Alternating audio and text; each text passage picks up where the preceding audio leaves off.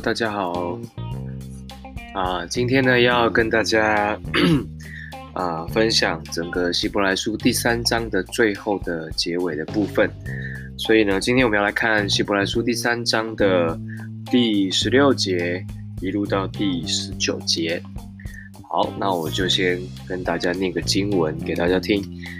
十六节这边说到，那时听见他话，惹他发怒的是谁呢？岂不是跟着摩西从埃及出来的众人吗？神四十年之久又厌烦谁呢？岂不是那些犯罪、失手倒在旷野的人吗？又向谁起誓，不容他们进入他的安息呢？岂不是向那些不信从的人吗？这样看来，他们不能进入安息，是因为不信的缘故了。OK，所以呢，呃，从昨天我们所分享的，然后到今天十六节到十九节这边，其实就是神哦。第七节这边讲到圣灵哦，这位神他说话就是要提醒我们每一个人，就是。要小心哦，我们不要就是硬着心，我们不要不信，我们需要把那起初确实的信心，把它坚持到底，到最后，否则的话呢，我们的结局就会像当时候在旷野的这群以色列百姓一样，哦，当时候除了呃约书亚跟啊。呃加勒以外，其他的，如果我没记错，应该是十八岁还是二十岁以上的成年人，都没有办法进迦南地，都会倒闭在旷野。好，所以我相信这都不是我们想要去看见的结局。好，所以这一段第三章的最后面就是提醒我们，好，不要不信。好，所以这边十六节这边就讲啊。到底是谁啊？谁惹上帝发怒呢？岂不是那些跟着摩西从埃及出来的众人吗？所以不信的，并不是那一些还生活在埃及地的人，哦，不是那一些还在世界里面的人，而是谁？是那些已经被拯救出来的，已经信了耶稣了，已经受洗重生得救的基督徒。好，惹神发怒的，反而是这一群应该要好好信上帝的人。所以这个对上帝而言是啊，非常，我觉得是非常讽刺的。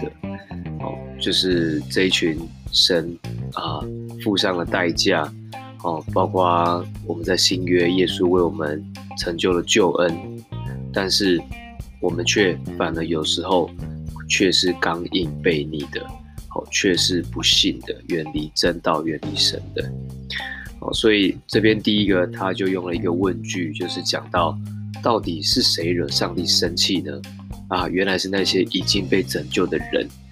哦，第二个，神在这四十年的旷野当中是对谁厌烦呢？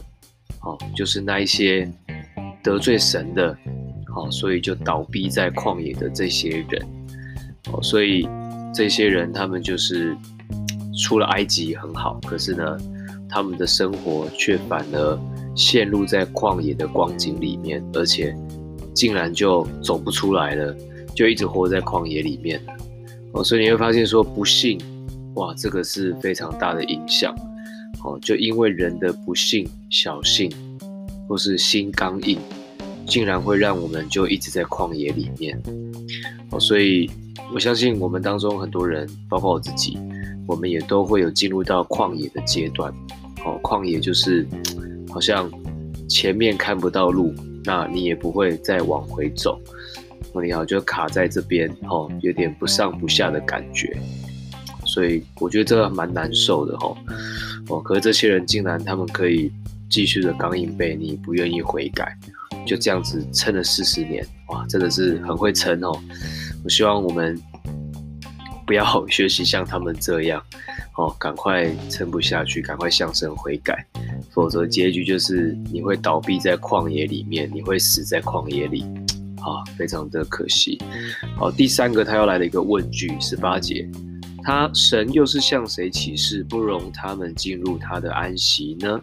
岂不是向那些不信从的人吗？哦，所以也是一样，哦，神他说话算话，哦，所以他们竟然惹神生气到个地步，是神直接说，哦，神直接这边呃经文用启示，哦，神直接说了，说这些人我绝对不让他们进入神的安息，哦，哇，这个。很很重的话，哦，神说了很重的话，所以是谁啊？就是这些不信从的人，哦，他们不仅是不信，然后呢也不跟从，哦，所以他们的结局就非常非常惨，哦，所以十九节这边我觉得就是他做了一个小结论呢，这样看来，他们不能进入安息，是因为不信的缘故。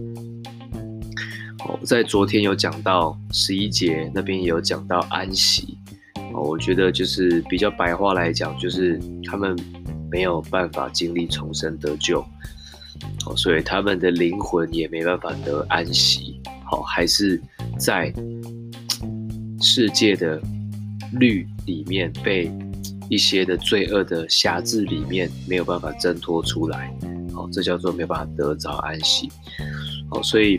重点就是在于他们不信，哦，他们不相信，哦，所以我觉得，呃，这边其实真的就是提醒我们，就是啊、呃，我们如果经历了神的救恩，或是神直接显的神迹在我们的当中，或是在我们的旁边的这些弟兄姐妹，其实我们都看见，但我们到底是一个旁观者，还是一个参与者？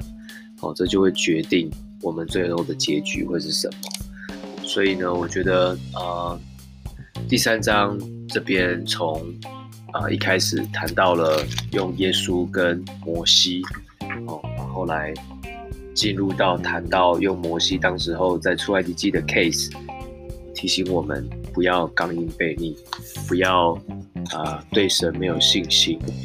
OK，哦，所以我觉得。希伯来书的第三章提醒了我们，这是很重要的，好，这是我们信仰很重要的核心。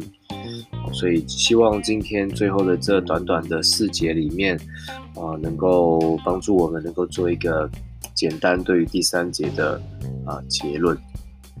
好，所以啊，旧约对于摩西这些人失败了，但是在新约。